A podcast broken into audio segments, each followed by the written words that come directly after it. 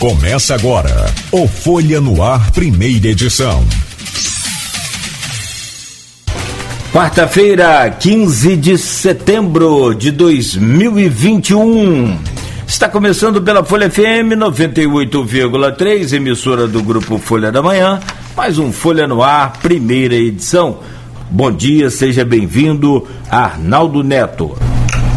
Opa, bom dia, bom dia Nogueira, bom dia ao Catinguele que aqui com a gente pra gente. Vamos começar logo só é, registrar, Nogueira, teve uma queda da ocupação de leitos de UTI, a gente já está na casa de 75%, né? Para registrar aqui, é, esteve é, em 85% até a semana passada, mas agora já está na faixa de 85%, né? é, de 75%. Né? Então aí é, é, só deixar claro que houve essa redução, embora esse número de óbitos, né, como a gente destaca aí na capa, de, de em seis dias 18 óbitos é um número no mínimo alarmante e deixa claro que a pandemia ainda não acabou. Bom, então vamos trazer o bom dia do Paulo César Marques. Ô, ô, ô Paulo, Paulinho Caxinguele, se eu te chamar de outro nome, esse negócio de Paulo César Marques está me deixando assim meio que, que eu te conheço há bastante tempo. Espero que você não se importe. Ô, ô, Paulinho, muito obrigado pela sua presença de antemão. Né? É, como eu já anunciei aqui, espero que a gente possa aproveitar o máximo aí e, e sugar toda essa, é, essa sua experiência, esse seu conhecimento, para a gente tentar entender é, em que é, é, situação estamos e para onde vamos, que da onde veio a gente já sabe. Então, bom dia Seja bem-vindo ao Folha no Ar, meu querido Paulo César Marques Caxinguele. Bom dia, Cláudio. Bom dia, ouvinte aí da. Da noven... é 98, né? 98, exatamente, exatamente. É, meus ouvintes. E aí, Cláudio, antes de começar, só falar um pouquinho, exemplo, da Covid, que a gente fala muito, eu acho que é uma questão até de educação do povo. Que as pessoas acham a maioria que quem tomou a segunda dose já acabou a Covid, não tem mais Covid, não tem nada. Você passa, por exemplo, na Pilinca à noite, sexta-feira principalmente, é uma festa. Foi sexta-feira passada eu passei lá de carro e aí ali em bola, para. Aí parou, fiquei em frente a um barzinho, fiquei olhando. O barzinho estava lotado e não tinha ninguém de máscara. Entendeu? Então não, não, não, não diminuiu um pouco, é lógico, a, a vacinação está ajudando um pouco, mas as pessoas têm que continuar a manter o distanciamento, usar máscara, e o que não está acontecendo. Entendeu? Isso é uma coisinha complicada. Certo? Sim, sim, Paulo, e concordo com você, sim. É, é, é, é preciso que se mantenha todo o cuidado, toda a atenção né? E, e, sempre, ainda mais o Rio de Janeiro com, a, com essa variante Delta aí, a atenção redobrada é o epicentro dessa variante e ela é muito mais é, transmissível do que as outras variantes, inclusive a própria P1, né, que foi gerada também, criada aqui no Brasil, então é, é, todo cuidado sim. É porque não tem essa história de jovem, de é, porte atlético, não tem essa conversa não. É gente aí de todas as idades né, sofrendo e perdendo muitas das vezes a, a vida né, com, com essa doença. Meu caro Arnaldo Neto, então vamos lá, eu trago você aí pela, pela es, escalada aqui Nesse bloco a gente fala da perda do poder de compra do brasileiro com a volta dessa inflação que está assustando e muitos de você mesmo, Arnaldo, não, talvez não viveu com né, é, toda a intensidade a inflação da década de 80, final dos anos 80, no início dos anos 90, aquela coisa de. Eu, inclusive, se me permite, Arnaldo, não alongando muito, mas eu, eu trabalhava numa antiga venda, né, um mini mercado eu trabalhava mais remarcando os preços e naquela época não tinha negócio de maquininha, era na mão mesmo, então era uma loucura, meu amigo. O negócio era realmente muito complicado. De manhã o arroz era um preço, meio-dia era outro, à tarde era outro. E vamos que vamos. É, eu não cheguei a pegar, não peguei essa, essa inflação, essa disparada de inflação lá no final dos anos 80, porque eu nasci no final dos anos 80, nasci em 89, né? Então não, não peguei, não peguei esse, esse, essa, essa questão toda, mas a gente é, é, vê que a situação está muito complicada. Mas vou pegar até um gancho do que o Cristian Guilherme estava falando, dessa questão da pandemia, para a gente falar sobre esse cenário econômico atual. É, a gente sabe que nós temos é, muitos fatores, né, Paulo, que, que, que traz essa volta da inflação e a pandemia é um que colabora também, porque agrava a questão da crise da crise econômica. Antes de a gente voltar a um mundo ao mundo que era antes da pandemia, você viu alguma perspectiva de, de alguma melhoria econômica para o Brasil? Antes da pandemia? Antes do fim da pandemia, a gente voltar ao que era antes da pandemia. É, o que acontece hoje, cara, vamos fazer assim, no primeiro lugar vou tentar dar uma explicação mais, mais, mais que todo mundo entenda. Se você, quando o câmbio está baixo, você compra, quando você ia comprar, fazer qualquer compra, como você foi para os Estados Unidos, você faria qualquer compra, certo? E aí depois, se o câmbio aumenta, você vai precisar de mais dinheiro para comprar. Para comprar a mesma quantidade, você vai precisar disso. Então essa mesma coisa acontece com o governo. O governo acha que todo, tudo que nós compramos, nós compramos com a moeda externa. Se for comprar nos Estados Unidos, é ouro. Se eu for comprar no, na Europa, nós vamos comprar no euro, certo? Então, tudo encarece para a gente. Os insumos do, do, dos produtos que nós fazemos, esses insumos todos aumentaram. Pela desvalorização do nosso dinheiro, esses insumos importados eles aumentaram. Como eles aumentaram, ele vai ser no final repassado para o trabalhador. Toda tranquilidade, ele é repassado. Então hoje nós temos, por exemplo, um, um quadro né, de, de um reflexo do, do, do, do vamos dizer assim, do, do comércio externo e do comércio interno. Tá certo? Aí o que aconteceu? O dinheiro procura o dinheiro. O cara que investe, ele está procurando aonde ele vai ganhar mais dinheiro. E aí houve muito nos países emergenciais, houve com a Covid, né? No, eu, com o fato da Covid, muita gente tirou dinheiro dos países emergente para aplicar nos Estados Unidos. Por que, que aplicaram nos Estados Unidos? Porque eles, os Estados Unidos começou a, começaram a vender título e um título aumentou o pagamento do juro nos papéis. Quando a pessoa compra, ah, eu, eu comprei, eu peguei o um empréstimo, paguei com papel. Papel você não paga, você depois você tem que, que ser ressarcido por isso aí. Então isso aí foi uma coisa que aconteceu. Entendeu? Então nós temos uma desvalorização, a, tudo que você que a gente compra, a gente compra em moeda, em moeda, a moeda lá de fora, e essa moeda lá de fora nós temos que depois tentar repô-la. Entendeu? Então nós temos um gasto, nós continuamos com o nosso gasto, nosso país tem que manter aquela coisa, então ele, ele demanda de mais real. Se ele demanda de mais real, ele vai alterar no câmbio. Nós não somos igual aos Estados Unidos. Os Estados Unidos, ele produz. Quem produz o dólar é os Estados Unidos.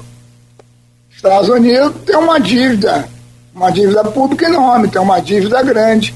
Mas quem, quem que, que, que, que faz o dólar? Estados Unidos. Então lá a dívida deles é maior do que a nossa. Pegar direitinho, a dívida americana é maior do que a dívida nossa aqui. E nós já estamos em setembro de 2021 certo? E a Covid continua aí ainda, entendeu? Teve alguns setores que se deram bem, mas a maioria dos setores aí, quantos restaurantes nós fechamos em campo? Quantas lojas nós fechamos em campo? Escola, a própria escola, que não está tendo aula nem nada, que eu acho certíssimo você não ter aula nesse momento. Se você leva uma criança, por exemplo, ou um adolescente qualquer, se ele chega, se ele estiver infectado para uma escola, ele vai passar para todo mundo. Entendeu? Então nós não temos perspectiva quando vamos tomar a terceira dose. O idoso, o idoso agora vai tomar a terceira dose como reforço. Certo? Mas nós não temos previsão. Até quando nós vamos nisso? Eu estou dizendo, até quando? Portugal já, já vacinou 80% da população. Nós estamos em quantos por cento aqui? 35, 36%. Entendeu? E aí o quadro que a gente tinha que quando chegasse a 70, 80, você teria E só aqui não avança, é, quer dizer, é dinheiro aí, é político que leva vantagem, é secretário que leva vantagem, é todo mundo nessa coisa. Então nós não temos perspectiva da, da, da, da, da, Covid. E a Covid, ao mesmo tempo que ela prejudicou muita gente, teve alguns setores que levaram vantagem. Vou dar um exemplo simples, né? Por exemplo, o delivery. O delivery, a Covid, num certo aspecto, o delivery foi bom. Certo? O entregador, o entregador de, de, de coisa, está ganhando mais um pouco hoje. Entendeu? Porque ele vai, todo mundo evita de comer no restaurante e tudo, pede a comida em casa. Então, alguns setores foram beneficiados. Farmácia. Hoje a farmácia já tinha. Eu não, hoje em Campos, eu não sei se é em todo lugar, mas Campos tem farmácia de tudo quanto é tipo. E as farmácias, por função da, da pandemia, muitos comprando se auto, automedicando, né? Eles mesmos estão comprando remédio, essas coisas todas. Farmácia foi um que levou vantagem. Entendeu? Então, isso aí que eu estou dizendo. E esse dinheiro que eu estou dizendo, esse dinheiro que o, que, que o cara ele tem que ter confiança no país. Então, nós temos hoje nos países emergentes uma aversão né, aos países junto com a Covid-19. Então, quer dizer, o cara vai tirar o dinheiro daqui e vai botar onde rende mais. Um país que tem uma política, que tem a segurança, um país que a política não esteja nessa confusão que está aí, e essa confusão nossa vem, já vem, vem rolando aí, vamos dizer assim, desde 2008. 2008 foi com a crise mundial, né? Aí depois teve a crise no governo Dilma, depois teve a crise no governo Temer, e agora a crise no governo do, do, do, Bolsonaro. Então, isso aí é o quer dizer, o país perde. Para o investidor, ele perde a confiança. Ele precisa, ele precisa de uma não, é garantia. Um país com as, vamos dizer assim, os. A, a base dele que dê uma garantia para alguma coisa. Nós não estamos tendo isso no momento. Pegando um gancho do que Nogueira falou, né, sobre o salário mínimo e o que precisa e o que o brasileiro precisa para se manter, é, você já disse aí, Valim, que, que não tem, né, que o, que o brasileiro não tem um salário ideal. Mas daria para a gente fixar o que seria um mínimo ideal para o brasileiro sobreviver diante de toda essa situação que, que o país passa com essas altas de preço? Desculpe, desculpe de novo, meu amigo. No finalzinho você falou o quê? Eu tô falando que vocês estão falando sobre essa questão do mínimo, né? De que o mínimo não é o necessário, não, não atende às necessidades da população. Daria para a gente é, especular qual seria o mínimo ideal para o brasileiro sobreviver? Olha só, aí tem o, a maioria dos, dos economistas, ela vai de fato dizer que hoje em dia, para você ter, manter seu poder aquisitivo, alguma coisa que você já teve aí, poucos anos atrás aí, seria na faixa de 4, 5 mil reais.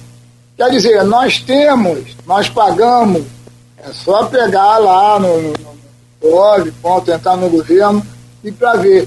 Nós pagamos de juro da dívida, uma dívida que já vem de tempo, mas muito tempo vem essa dívida nossa. E aí, uma vez, até no governo Lula, disse que a dívida do Brasil estava paga.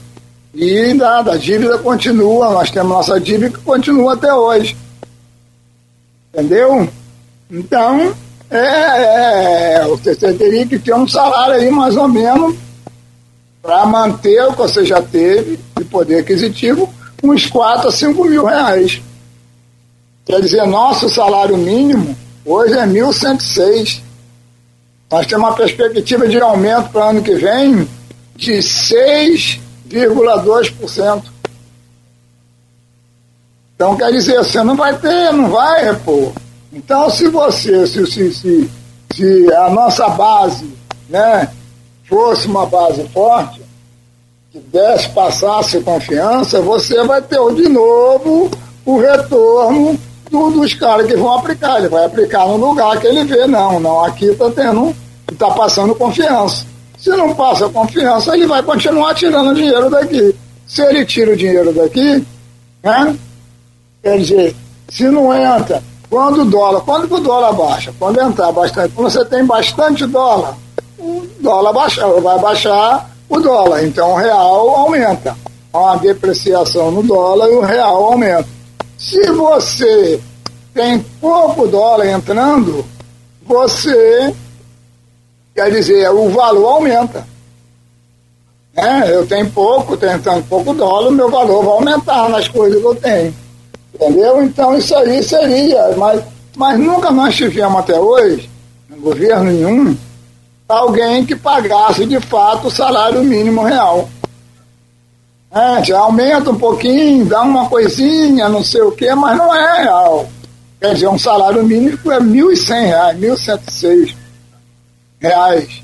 Você vai fazer hoje, com essa crise que está aí, uma valorização da, da, da, da, dos produtos, quanto que você vai, o que, é que você vai comprar com isso?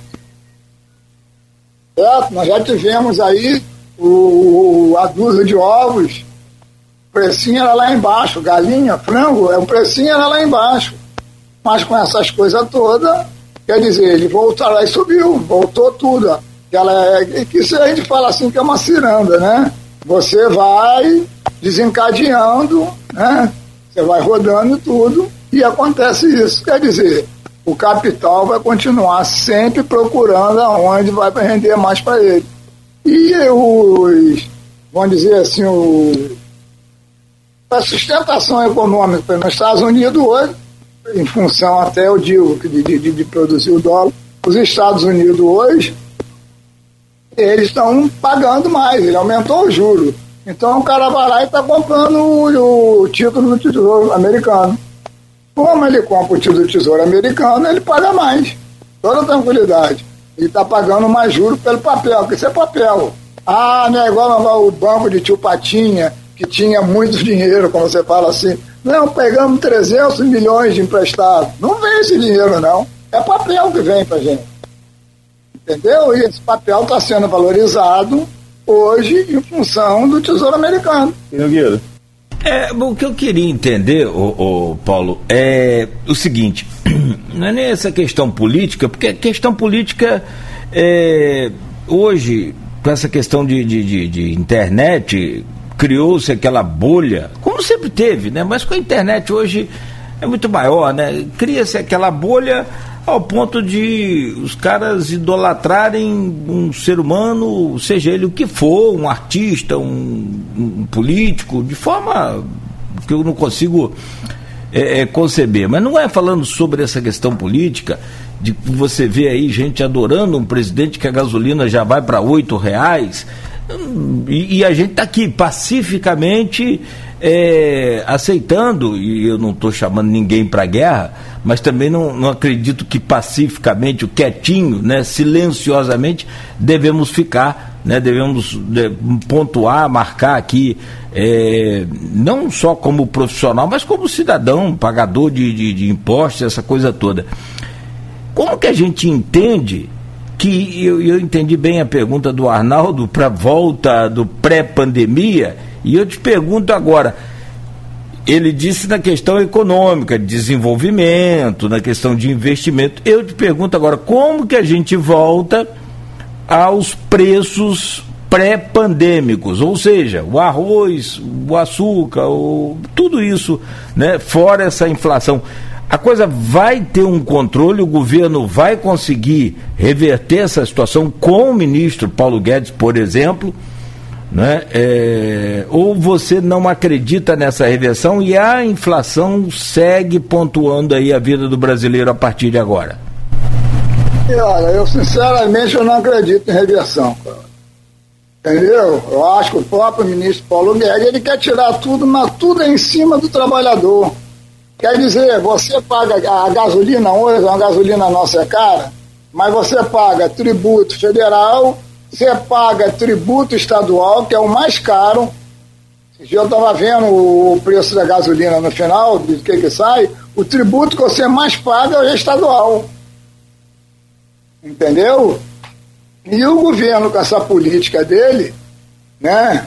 De, de, ele sempre culpa o trabalho dele, todos os governos. Não estou dizendo que é só esse governo agora, todos os governos sempre tiraram do trabalhador. Quer dizer, as conquistas que nós tivemos lá na década de 60, 70, foi tirando. Aos pouquinhos vinha um, tirava. Vinha outro, tirava. Vinha outro, tirava. Veio a reforma da Previdência, quer dizer, o cara que era aposentado, que era aposentado que não pagava a Previdência, voltou a pagar a Previdência. Certo? Agora fizemos outra reforma, com a balela de que nós vamos economizar aí um trilhão. Mas o que nós pagamos de juros da dívida, uma dívida que já foi paga há muito tempo, vamos ver quanto tempo nós vamos pagando essa dívida, né? vem lá Fernando Henrique, de Fernando Henrique vem passando para Dilma, e essa dívida a gente vem pagando essa dívida. E essa dívida quer dizer, é uma dívida enorme. Se nós pararmos de pagar a dívida, já tivemos um país aí que existe até a auditoria cidadã da dívida. Certo? No Brasil aqui nós conseguimos, vamos dizer assim, nós conseguimos na época que fosse feita a auditoria da dívida. Mais ou menos o que é essa auditoria da dívida? Vou dizer, você faz um empréstimo no banco, aí daqui a pouco fala assim, Cláudio, você está devendo é, 30 mil reais aqui. Aí você vai lá negociar, você a negociação. Os 30 vai cair aí para 10, mais ou menos isso. Entendeu? É a mesma coisa a nossa dívida. E aí, na auditoria da dívida, tem a, é, ela que vai auditar todo o país. No Brasil aqui foi conseguido na época de assinatura 2 milhões de assinatura e criavam um projeto para implantar isso aí. Faltou a assinatura de Dilma, que ela não assinou isso aí. Tá certo? E aí nós temos nós temos essa, essa dívida enorme. Né? Quer dizer, nós pagamos o, a, o juro da dívida que você vai pegando aí no, no histórico dela, de Fernando Henrique, um deixou com tanto, foi deixando, foi deixando, foi passando. Hoje nós temos aí, eu tenho até, se você quiser, depois eu passo para você um quadrozinho, é um feito pelo a Câmara dos Deputados, que ele mostra lá em termos de fatia, são fatias assim, né? Como fosse estatisticamente um queijo, vou cortar um queijo e mostra os valores que nós pagamos. Quanto que vai para a educação? Quanto que vai para a saúde? Quanto que vai para tudo quanto é lugar? Quanto que vai? E esse dinheiro não é prioridade. Quer dizer, nós não priorizamos a saúde. Nós temos um SUS aí que eles querem até acabar com o SUS. Certo? O SUS agora mostrou aí, foi a salvação de muita gente, foi o SUS nessa pandemia. Entendeu? O cara que não tem condições de pagar um plano, tem que ter alguma coisa. Entendeu? Então aí vai fica, fica uma coisa inviável. Entendeu? Então nós teríamos que ter política financeira bem plantada, bem coisa, que a desvalorização do real ela gera o aumento do câmbio. Entendeu? A desvalorização desvalorizou o real, o câmbio vai aumentar, aumentou. Que é o que eu estou dizendo, se entra mais dólar, aqui o dólar vai ficar barato. Se entra menos dólar, o dólar vai ficar mais caro.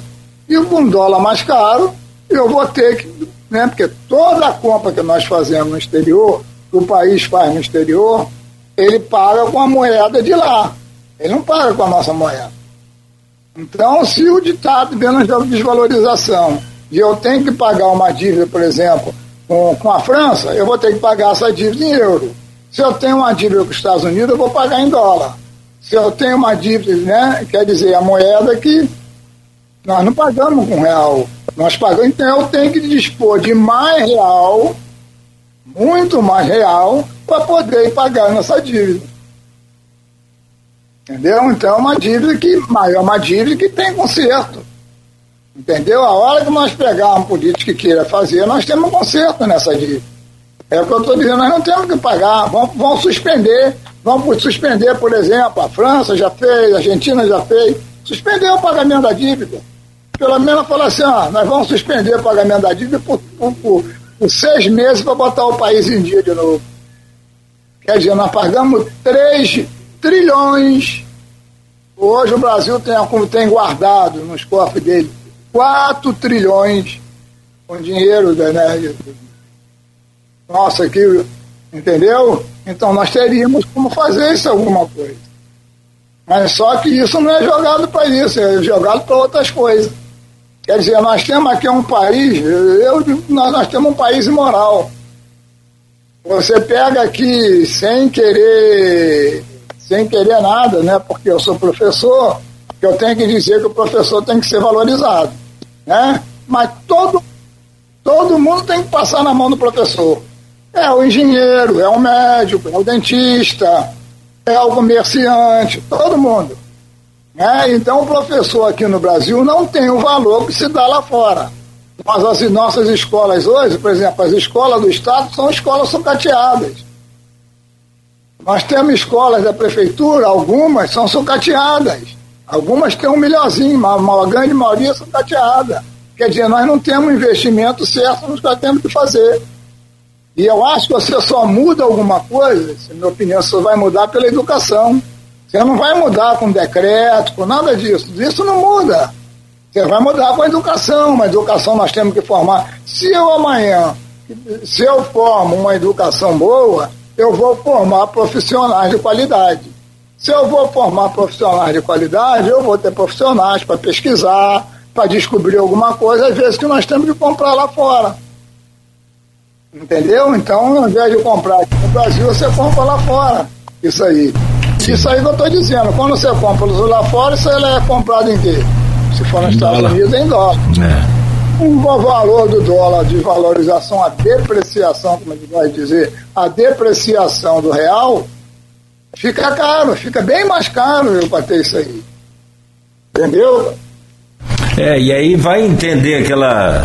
Aliás, como todos falam desse ministro da economia aí, vai entender que o dólar é bom estar alto, né? Bola, como ele já disse aí várias vezes. Pra ele, né?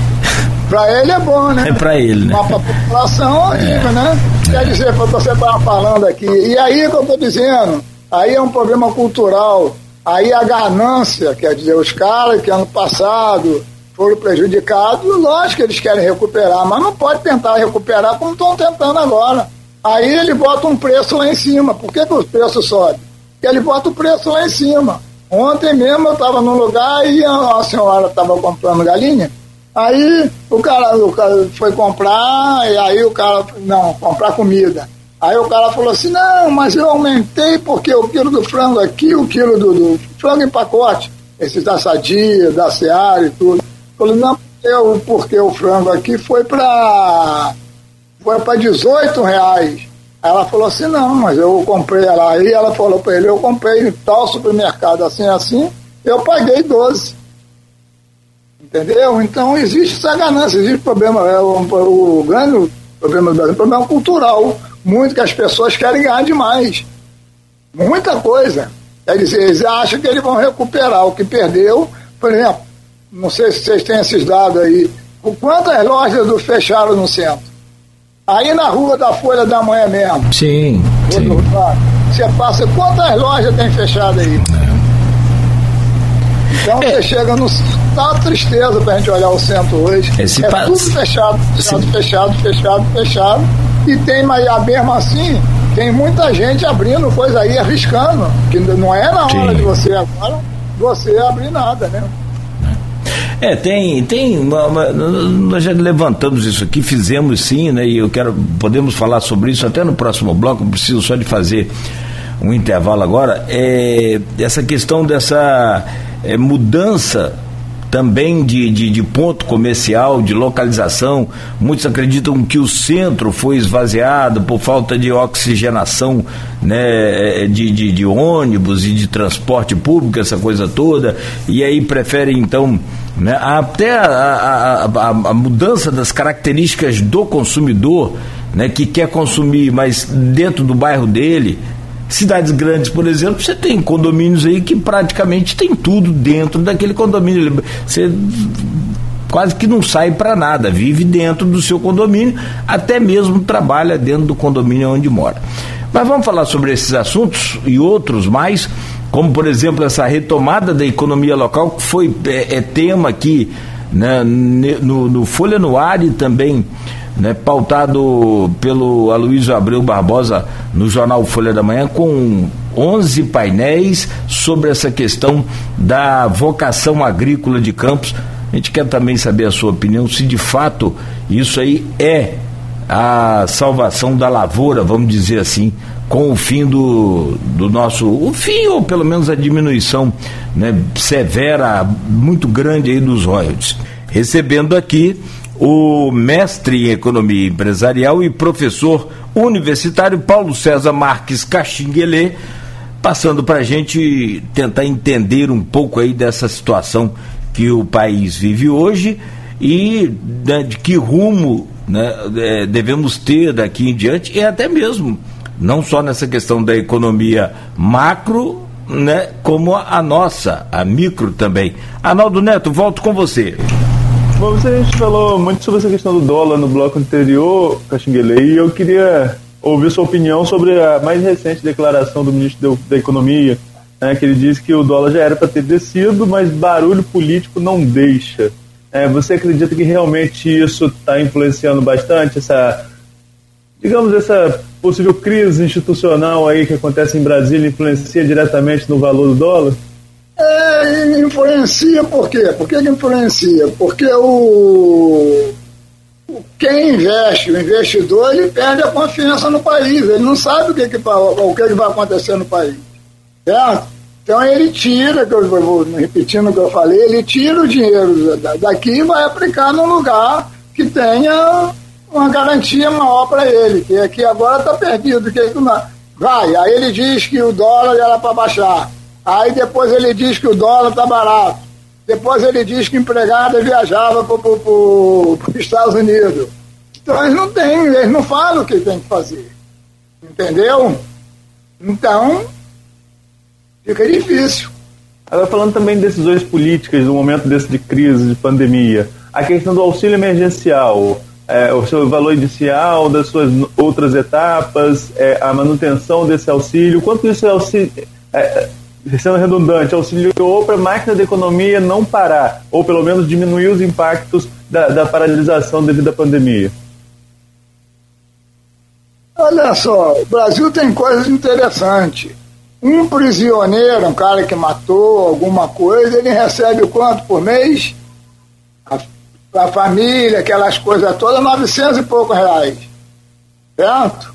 E a população que, tá, que perdeu o emprego, que o desemprego nosso é grande, perdeu o emprego, perdeu tudo, ele estava recebendo 600 e agora caiu para 300 reais.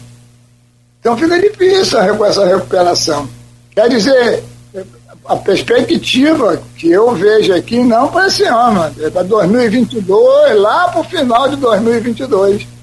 Entendeu? A gente estava falando aqui pra, do, do, dos mercados. Isso aí, do, do, centro, sair do centro. Hoje em dia muita gente sai para ir procurar shopping. Só que você chega no shopping, a, a taxa de, de, de, de, condomínio é caro. Certo? Então essas coisas todas você tem que compensar aumentando o preço das coisas. Mas o desemprego continua, entendeu? Você falou aí, por exemplo, a respeito da agricultura. Né? Nós, isso aí nós dependemos de tecnologia. Enquanto nós não tivermos uma tecnologia de ponta, nós não podemos fazer as coisas. Que eu digo, a educação é importante. Se a gente tem uma tecnologia de, de, de ponta, a criação do grupo, estou falando aqui em termos de campo agora, vamos pegar aqui amigo nosso aqui, economia. Ah, se você tem uma, uma, uma, uma, uma educação de ponta, que é nova, com novas tecnologias, você, a criação de gado, é que você vive de outra maneira. Você vai mais para o sul, você vê lá como que é feito. Tem tudo já. Aqui nós já estamos naquele tempo do cara tirar o leite, ele fica lá nas tetas, pá, lá já usa mais uma outra tecnologia. Entendeu? Então nós precisamos de tecnologia, tecnologia que faz as coisas andarem.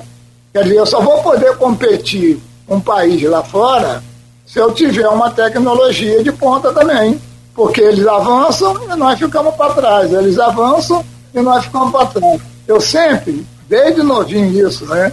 Eu falava assim, o Brasil está atrasado em relação aos Estados Unidos em 10 anos. É, amigo meu diz que é mais, mas em 10 anos. Coisa que já acontecia lá, que tinha, Eu tenho um amigo que esteve nos Estados Unidos há 25 anos e falou, não, lá o banco é tudo feito já, não tem pegada, é um ou dois ou três, essas coisas. Em função da tecnologia, você tinha um telefone lá, você chegava lá imediatamente. Aqui em Campos, há 40, 50 anos atrás, o, o valor seu era por telefone. Se você tivesse muito telefone, você era um homem rico. Então, era, tinha gente que tinha 50 telefones aqui em campo, era riquíssimo. Desculpa, era, era, era, era, um, era um salário mínimo de aluguel pela, é isso aí. pela linha, lembra? Lembro, entendeu? E hoje você não, não tem mais o telefone fixo, hoje você tem o iPhone, você tem o Android, você tem o telefone comum. Mas isso tudo não foi da nossa tecnologia, tecnologia importada. Certo? Nós importamos essa tecnologia toda. Por quê? Porque eu acho que a tecnologia depende exclusivamente de uma educação. E que nós temos aqui, mas você vê as universidades aqui, você vê a diferença. Você chega na universidade, você vai na, na, na, na universidade, eu tive em Santa Maria.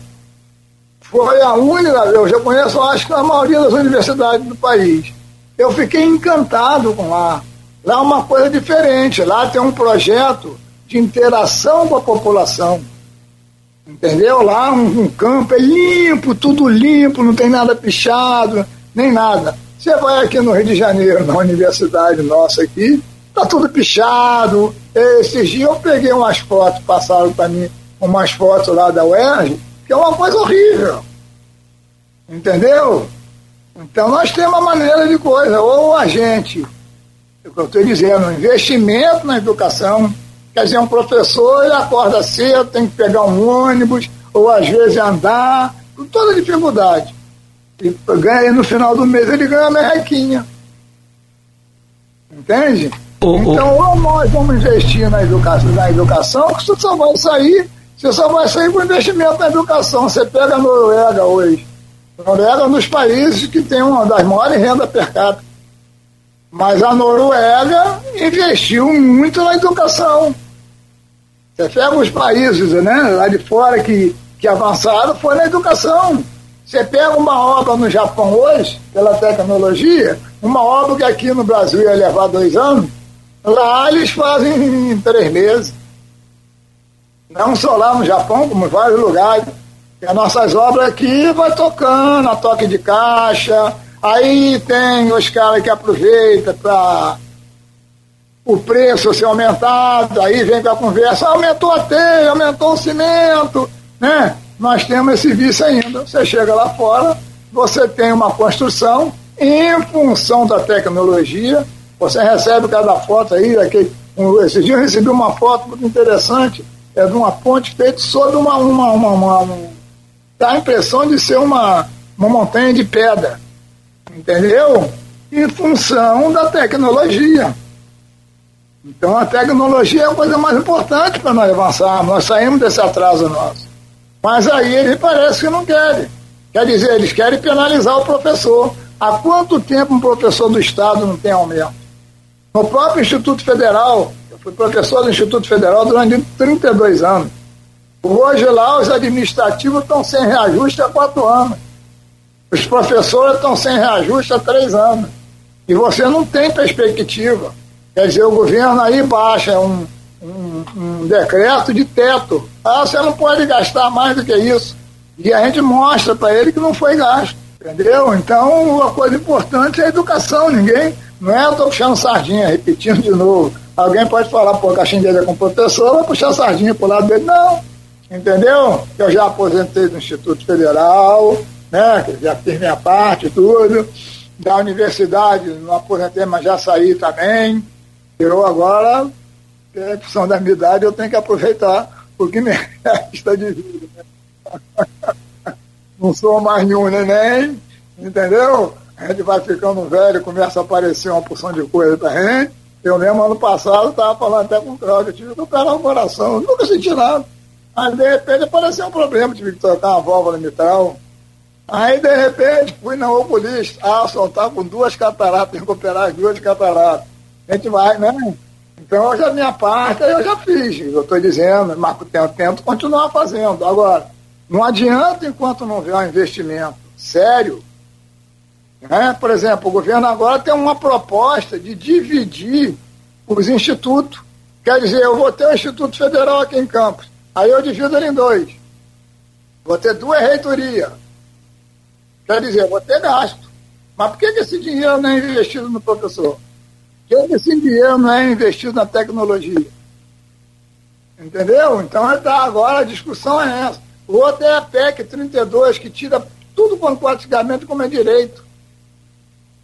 Entendeu? Quando nós fizemos uma reforma lá atrás, do, do, do, você pode hoje contratar qualquer um. Quer dizer, o professor não precisa ser professor, você pode pegar algum cara que você acha que ele tem condições e contrata ele para dar aula. E aí outra coisa que está acontecendo é você fazer o ensino à distância. Quer dizer, quantos lugares aqui em Campos, vamos basear por campo, que a internet não chega lá. Você nem no telefone consegue falar. Você quando pega um carro daqui de Campos para ir até, até Italva, tem um pedaço antes de chegar a Cardoso ali, você não consegue falar com ninguém. É, então, isso é a nossa tecnologia. A tecnologia ajuda, nós não temos tecnologia. E não há investimento na tecnologia. É, é, é, a gente conversava aqui recentemente com o Almir, secretário ah. de, de Agricultura, companheiro seu, de, sei, de, de, de, se conhece bem, e é um, um, dos bons quadros aí do governo é, Vladimir, na, na minha humilde opinião. Conhece é, muito. Conhece muito, né? E, e, e é, só que a gente entende, sabe que a burocracia aqui né, atrapalha essa questão toda. E ele fala também o mesmo, a mesma linha de raciocínio sua. E ele chega até mais audaciosamente a dizer que se não houvesse chuva nenhuma, chuva nenhuma na natureza, chuva nenhuma, seria muito melhor na medida que se tivesse tecnologia para irrigação, porque aí você teria um controle, né? sobre a produção, hora de, de irrigar, hora de não irrigar, porque muitas vezes você planta, na hora de colher chove. E aí atrapalha toda a colheita, você perde a colheita.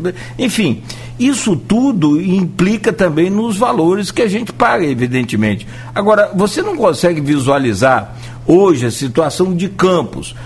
Por exemplo, tanto na cana-de-açúcar, que tem aí a Coagro fazendo mais um grande investimento lá na usina Paraíso para abertura agora né, da, da usina Paraíso, reabertura da usina Paraíso, né? É, eu, eu, eu, te pergunto, você não consegue visualizar campos conforme nesses painéis que o Aloysio fez, né, onde a maioria esmagadora né, é, acredita e, e consegue ver campos de volta a uma fase melhor através da agricultura, o, o Caxinguelê? Eu não vejo através da agricultura, não. Eu vejo que nós vamos pegar carona, olha só, que nós vamos pegar carona no Porto do Açu. O Porto do Açu agora se tornou uma realidade real, tá certo?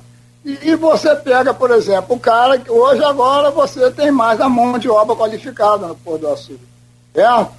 Essa mão de obra vai vir morar em campo. Então ela vai gerar aqui aluguel, vai gerar essas coisas todas. Por exemplo, ano passado, aqui perto onde eu moro, tinha porção de prédio fechado. Agora, com de novo, com, a, com o Porto do Açu voltando, os prédios começaram a ser de novo, né? De novo sendo ocupados. Você pega, por exemplo, o cara desse que tem filho. Alô? Estou te ouvindo. Desse que tem filho, ele não vai mais, não estou tirando valor nenhum de São João da Barra, nem de Barcelo, nem nada. Ele não vai botar o filho dele para estudar lá, ele vai trazer o filho dele para estudar em Campos. Certo? Quanto eles estão gerando emprego agora? Eles vão fazer três, três termoelétricas. Uma já acho que inaugurou já, ou inaugura agora esse ano. Certo? Vai gerar emprego. Entendeu? E mais pela agricultura, eu, você vê a agricultura cada ano que, que, que passa aí, mais, mais desacreditada. Antigamente a pessoa queria investir, queria ter uma fazenda, queria comprar. Hoje sei, quase ninguém quer isso. Eu não vejo pela coisa. Eu vejo, por exemplo, você falou aí da, da UENF. É investir, a UENF, investir na UENF.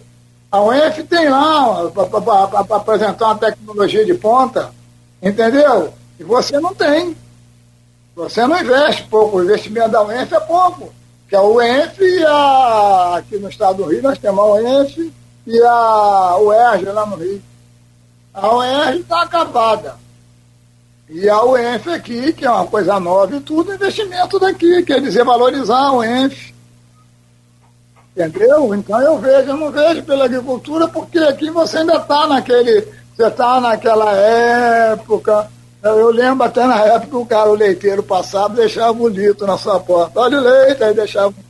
É, lembro até disso. Não é não, porra. Mas isso aí tem que ter tecnologia. E tecnologia. Mas essa, essa questão hum. de tecnologia para o campo, né? É, porque o agronegócio, nós passamos, estamos passando por essa pandemia, o agronegócio foi um dos poucos setores que nunca parou né? e continuou girando a roda da economia. Campos é, se fixou praticamente aí nos últimos anos na monocultura da cana e houve um é. certo abandono de outras, de outras culturas. É, isso que o Nogueira fala, de, de investir em novas culturas, não, não traria também um retorno econômico? A Embrapa, por exemplo, por atrás da matéria hoje, dizendo que o Norte Fluminense tem potencial para é, a produção de grãos. Macaé por, já tem uma fazenda que produz é, por hectare o dobro do que se produz por hectare em outras plantações de soja. E isso há viabilidade para cá também. Há um, um, equívoco aí. Você citou o Porto do Açu, é, tão perto de Macaé, mas essa, esse, esse grão ele é exportado por Santos. Olha só que, que diferença, né? tendo aqui tendo aqui tão perto. Claro que são coisas. Até a lógica, até a lógica do, do, do, do, do transporte é equivocada. Pois é, então tem, são coisas que precisam ser ajustadas, mas não é, a agricultura não é uma vertente que pode ser é, é, uma ajuda para a economia da região?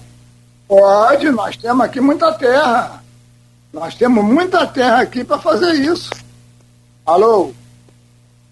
Ah, tá.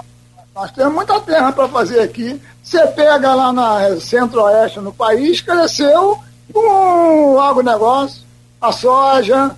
Você vai naquelas cidades lá, eu tive em Rio Verde, tem uns três anos. Você chega na cidade dessa, você fica encantado com a cidade.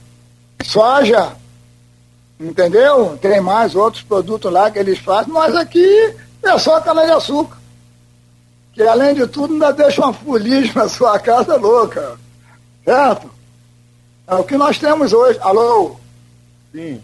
Ah, entendeu? Então, acho que a gente pode diversificar aqui. Nós temos, nós temos aqui muita terra. Terra aí, às vezes, abandonada, terra sem uso nenhum e tudo. E aqui está plantar só cana. E a própria cana das. De, já tivemos aqui 17 usinas de cana-de-açúcar. Quantas nós temos hoje? É isso aí. Entendeu? Aí optamos por lá e nós, nós temos três usinas de, de, de, de cana-de-açúcar.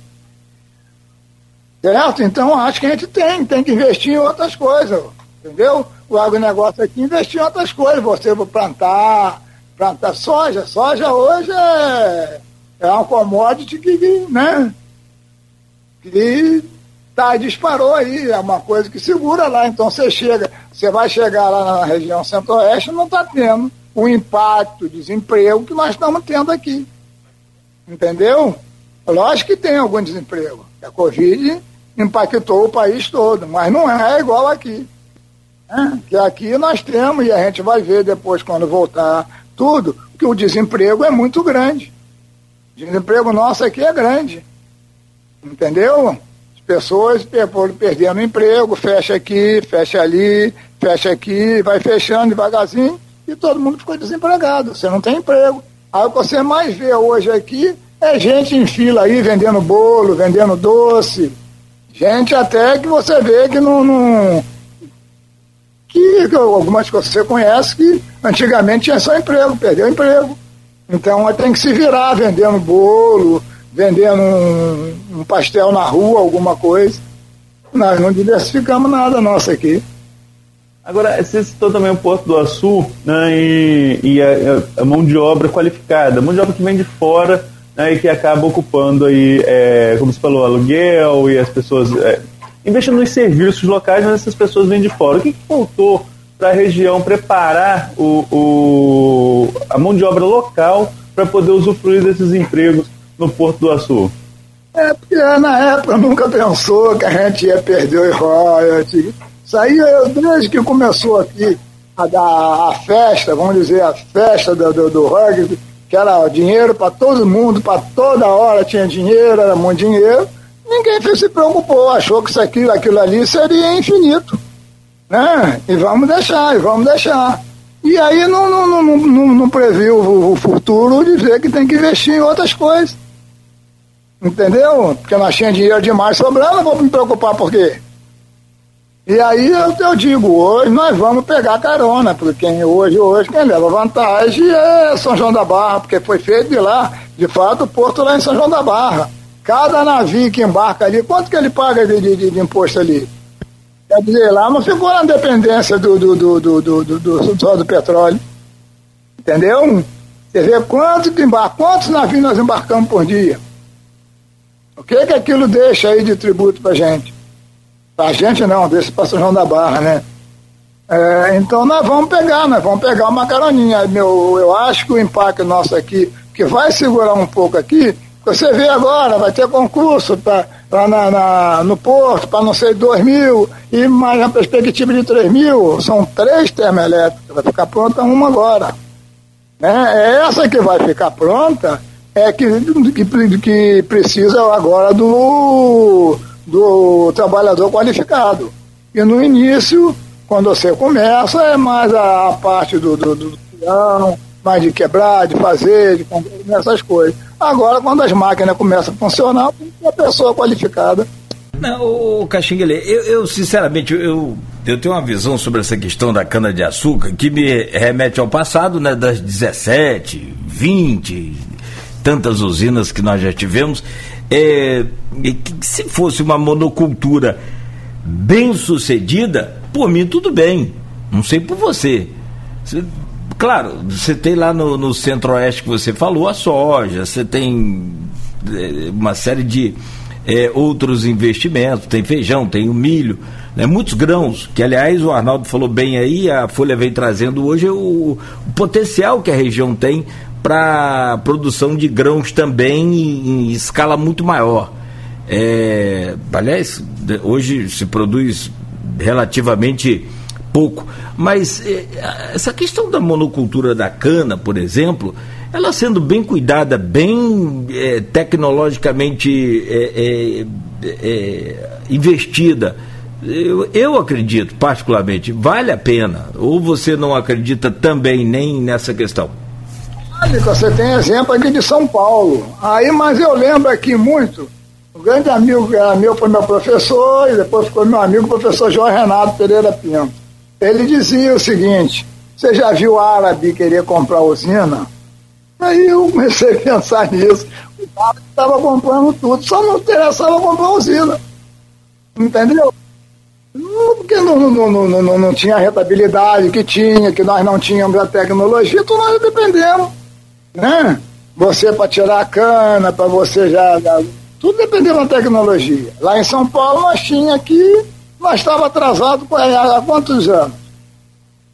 Entendeu? Agora eu acho que a agricultura dá jeito agora. Nós temos que, que diversificar isso aí. Ficar só na cana não vai para frente. Tanto não vai para frente que nós temos três usinas de açúcar. Entendeu?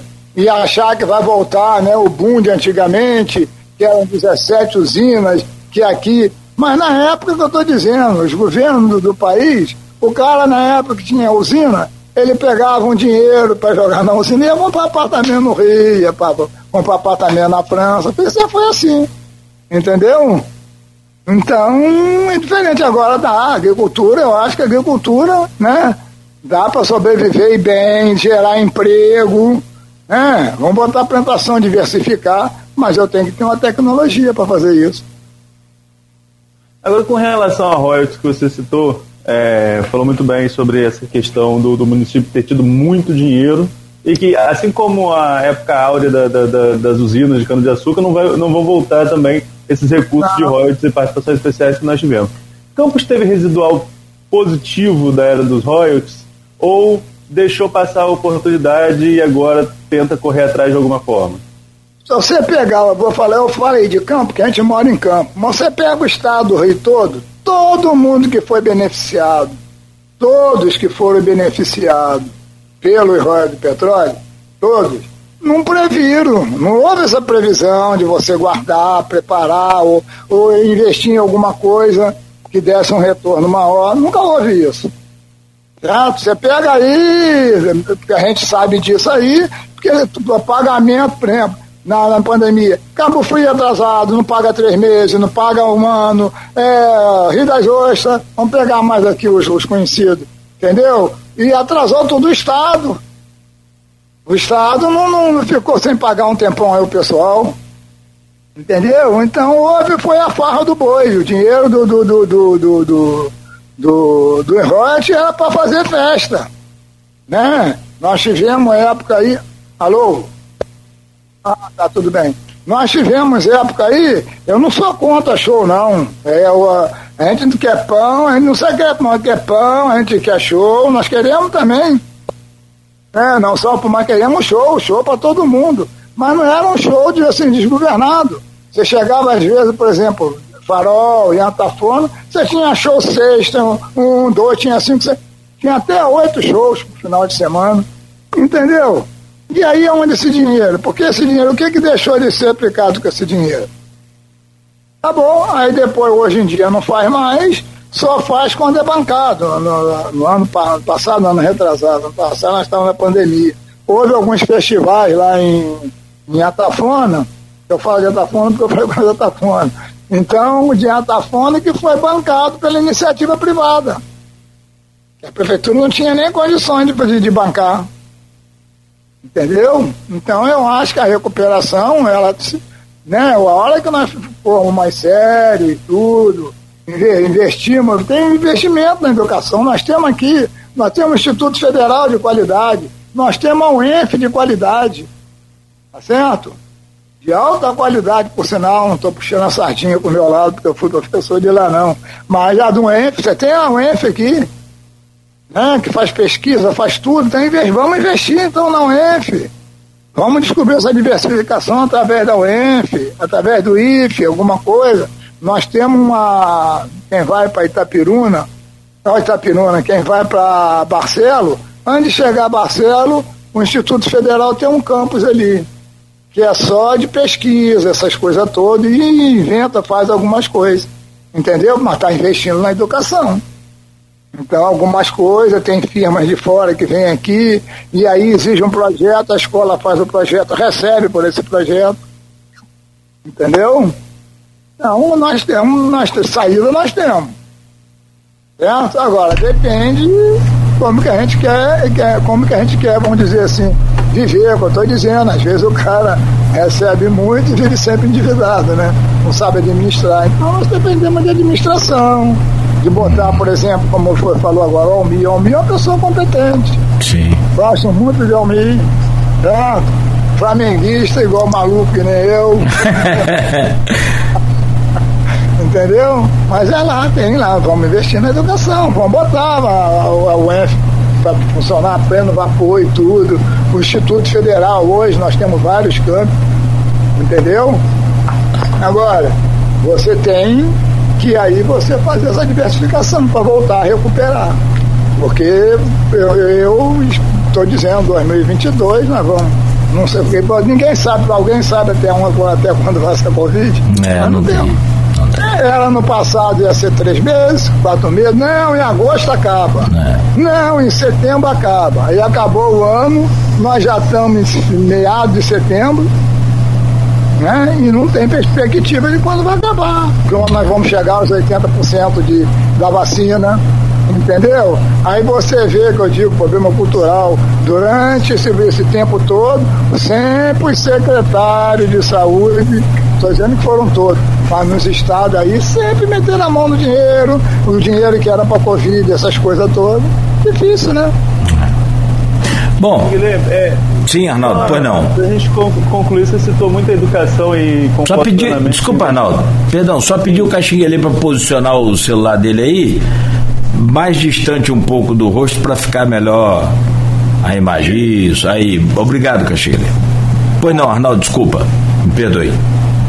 Então, você, você falou várias vezes sobre investimento em educação, que com certeza é um caminho, é, é, é o único caminho né, para a gente é, poder progredir economicamente. E Campos tem um polo universitário forte, tanto com as universidades públicas que você citou, o ENF, o IFE, a Rural, né, e também as, as universidades privadas, nós temos algumas aqui, algumas faculdades privadas que estão na cidade o município explora pouco isso, esse fato de ser um polo universitário, a contribuição que esse polo universitário pode oferecer à cidade, inclusive para diversificar sua, sua economia. Isso é pouco explorado pelo município. Tem que ter uma aproximação maior do poder público com o polo universitário? Tem, tem. Poder público tem que sair. Eu acho que a salvação, inclusive, do poder público é ele partir para né, usar isso aí que nós temos do, do, desse polo universitário que nós temos aqui em Campos. Entendeu? Isso aí é importantíssimo para nós, e nós temos. Nós temos aqui, nós temos, você falou aí, nós temos o ENF, nós temos a, a Instituto Federal, nós temos a Universidade Federal, nós temos aí a Auxiliadora, nós temos aí o a Estácio, isso tudo aí é para ser usado. Né? E o poder público tem que fazer uma parceria com eles para né, tentar e aí desenvolver os projetos. Tem vários projetos aí, mas aí ah, não vai à frente porque não tem dinheiro. Aí o cara não tem dinheiro, ele não pode marcar sozinho e não sai o projeto. Então, se isso de uma parceria séria das prefeituras com, com, com, com, com os polos educacionais aí, nós temos uma chance de, de, de sair dessa situação. Bom, meu caro Caxinha, são 8 horas e 33 minutos. Tem um assunto aqui para a gente tocar mais uma semana de programa. Mas se você tem seu compromisso aí, não queremos naturalmente atrapalhar mais. Muito obrigado pela sua participação, extremamente. Aliás, eu e uma série de pessoas aqui comentando, falando Domingues Menezes, a, o Fabinho Almeida, pessoal que está.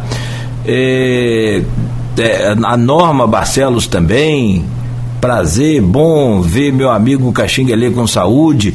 E, claro, evidente, a gente também que nos falava há muito tempo, né, bom revê-lo, melhor ainda poder é, tê-lo aqui no programa conosco e poder aprender um pouco mais, tentar entender melhor essa situação que o Brasil passa neste momento e buscar uma saída a nível pessoal, principalmente, né, a coisa realmente é muito complicada e também né, regional.